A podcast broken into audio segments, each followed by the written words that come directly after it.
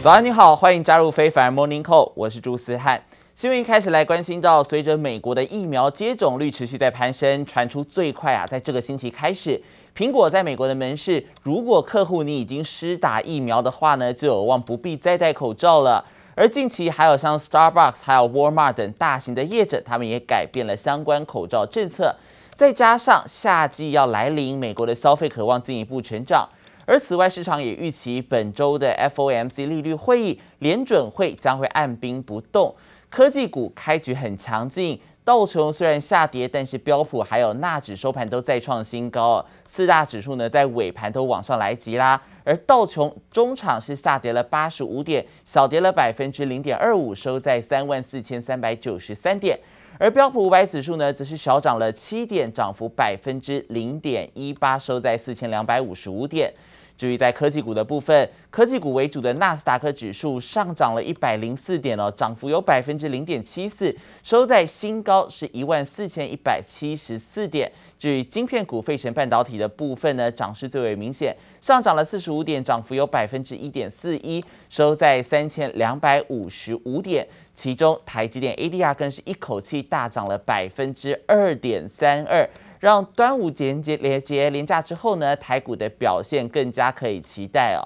不过说到联准会呢，这个升息的脚步其实恐怕还是会来临到的。彭博资讯呢，他们的经济学家就预测了，美国联准会最快到八月就有可能来宣布量化宽松的措施。而 Fed 呢，将在台北时间十七号的凌晨两点来公布利率决策，并且将公布官员预估未来几年利率落点的一个最新点状图。彭博资讯访调的超过一半经济学家，他们是预测啊，点状图将会表明官员预估将会在二零二三年来至少升息一次，来因应经济加快成长，还有通膨加速升温。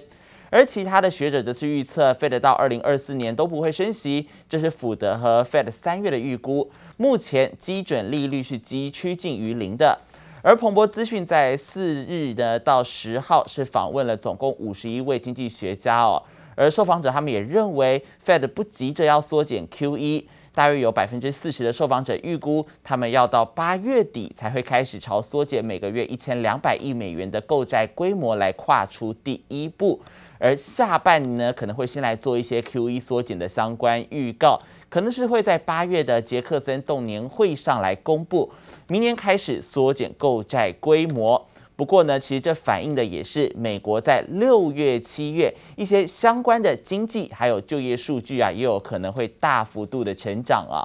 而再来看到比特币虚拟货币的部分。电动车大厂特斯拉执行长马斯克，他在十三号表示，诶，等到如果你可以证实这个比特币的矿工所采用的是比较干净的能源来进行挖矿活动时，特斯拉就会重新接受以比特币来购买电动车。而同时，投资大户琼斯他也认为了，比特币是长期保障他财富的好方法。这利多消息是激励了比特币的走势，十四号的盘中涨破四万美元。而另外还有像是南非资产管理公司的执行长维尔卡奇，他则是批评马斯克最近啊关于比特币价格的 Twitter 推文是操纵市场，呼吁美国证券交易委员会应该要启动调查，这也引发了马斯克他反应回击，他说呢认为这个维尔兹卡的说法不正确。提到 Tesla 曾经出售手中持有的百分之十比特币，为的是要证明未必会撼动市场的情况之下，比特币也可以轻松的兑现。特斯拉执行长马斯克上个月才表示，为了保护环境，不再接受使用比特币支付买车，但最新推文却改变心意，暗示将有条件重新开放。Bitcoin prices jumping after Tesla CEO Elon Musk hinted at resuming transactions using the cryptocurrency. 马斯克推文表示，只要确认挖矿时使用相当比例的干净能源，也就是达到百分之五十，且符合未来趋势，特斯拉就会重新允许使用比特币交易，激励比特币价格上扬。That his electric vehicle company, Tesla, would no longer accept Bitcoin as payment due to concern over rapidly increasing use of fossil fuels for Bitcoin mining and transactions. After the tweet went out, the price of Bitcoin plunged more than 5%, losing around $150 billion by the end of the day. They were replying to him on Twitter and they were saying, you know, you just cost me X thousands of dollars because all of a sudden my investment portfolio was worth five thousand and now it's worth maybe four。马斯克与比特币相关的推文几乎都造成价格大幅震荡，有文章质疑马斯克借此操纵市场价格并从中获利。马斯克也跳出来澄清：Tesla sold about 10% of holdings to confirm if Bitcoin could be liquidated easily without moving the market。马斯克在同则推文驳斥文章的说法，不过也让外界见识到马斯克的言论对于币圈的影响力惊人。接力部的官网总报道。接着来关心到，在英国所召开的 G7 高峰会十三号所发表的联合公报，明确点名中国在新疆还有香港等地侵犯的人权问题，也首度强调要维持台海和平以及稳定的重要性。而这一次 G7 峰会是拜登政府上台之后与盟友修好，并且共同来应对对于中国崛起的最重要舞台。因此，中国议题也成为本次 G7 峰会的焦点。然而，根据美联社还有 CNN 的美国媒体报道，针对中国议题，美国与欧洲国家在 G7 峰会上是陷入了严重分歧。由于双方讨论的内容极其敏感，所以会议室是一段一度切断了对外联系的网络。而这个报道也指出呢，在峰会讨论中国议题的同时，拜登曾要求其他领袖来同意，共同来批评中国的反民主行为，而且 G7 应该要采取行动。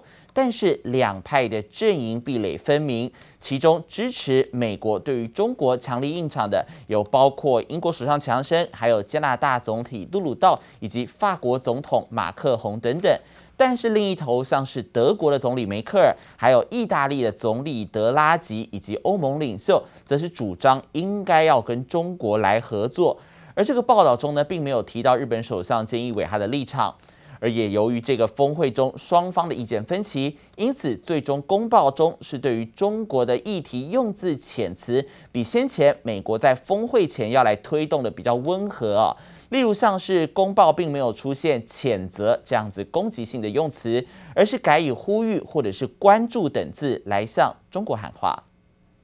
一年一度的 G7 领袖峰会十一号在英格兰康沃尔海滨度假胜地卡比斯湾开幕，举行为期三天会议。英国女王现身和各国领导人合影留念，并共进晚餐。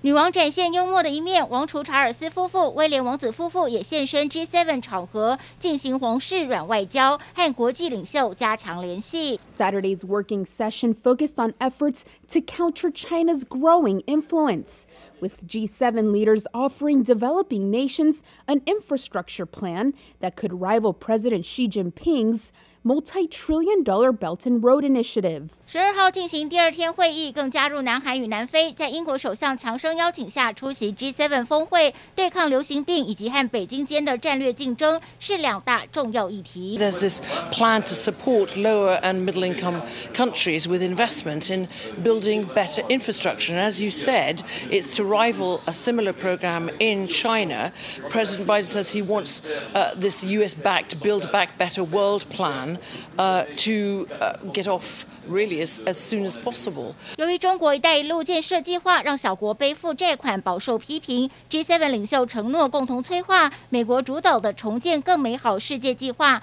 提供开发中国家数千亿美元进行基础建设，和中国互别苗头。由于担忧中国监听，G7 东道主英国在讨论中国议题时，更将会议室所有网络和 WiFi 切断。US is back. We feel very, very strongly about the cohesion of NATO, and I, for one, think that uh, the European Union is an incredibly strong and vibrant entity. 美国总统拜登与法国总统马克宏、英国首相强生和德国总理梅克尔也举行双边会谈，会后还共同发表卡比斯湾宣言，将制定计划防止新冠肺炎造成的人类和经济灾难再度重演。记者黄心如、邓邦冠综合报道。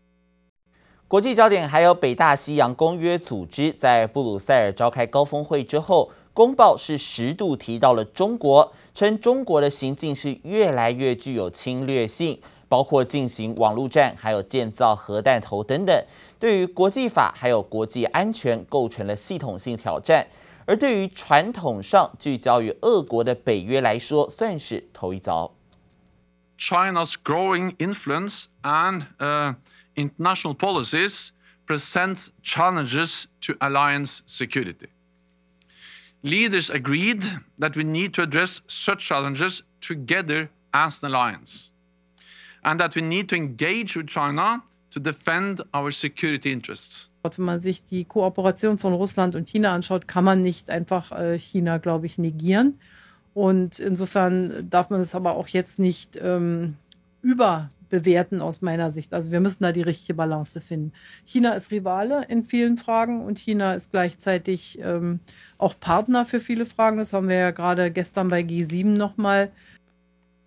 这一份联合公报明白地点出中国迅速扩展核武军备、军力现代化不透明，以及与俄罗斯的军事合作，预告北约将会以捍卫联盟安全利益为目的来跟中国进行交涉。不过，似乎是公报的用字遣词太过于强烈，包含北约秘书长史托滕伯格在记者会上也不断是缓和跟中国的紧张气氛。而另外，德国总理梅克尔他也说啊，北约将中国视为威胁的决定不应该被夸大，因为中国一如俄罗斯，在某些方面其实同时也是北约的合作伙伴。而法国总统马克宏同样是将中国视为全球的安全威胁这样的说法加以淡化，凸显欧洲领袖试图要减缓公报的冲击。美国总统拜登他结束 G7 领袖会议之后呢，是与英国女王伊丽莎白二世在温莎堡来进行茶叙。但是拜登他透露，女王提及中俄议题似乎是触犯了女王不谈论政治的一个大忌。而紧接着，拜登的欧洲行下一站已经抵达了布鲁塞尔，参加北约峰会，并且要跟土耳其的总统埃尔段举行场边会谈。由总统专用直升机缓缓降落英国温莎城堡。拜登结束 G7 领袖会议后，按计划与英国女王伊丽莎白二世一同享用下午茶。乐队演奏美国国歌，女王亲自欢迎拜登来访。到温莎堡躲避疫情一年多以来，首次接待外国领袖。高龄九十五岁的女王身体仍相当硬朗，还自己沿着扶手步下观礼台，婉拒拜登伸出手臂示意搀扶的好意。She was very generous, very I, I don't think she'd be insulted, but you met my mother. She reminded me of my mother in terms of the, the look of her and the, you know just the generosity. Did you invite her to the White House? Yes. 这场下午茶进行了约四十五分钟，拜登还透露，女王问起俄罗斯总统普京以及中国国家主席习近平，疑似触犯王室大忌。因为女王向来不公开评论政治，但拜登这趟来到英国就是要拉拢盟友，面对地缘政治上的挑战。At this meeting. Canada led the way on a common approach to addressing the challenges posed by China. As partners, we must stand strong and united. And at this weekend's summit,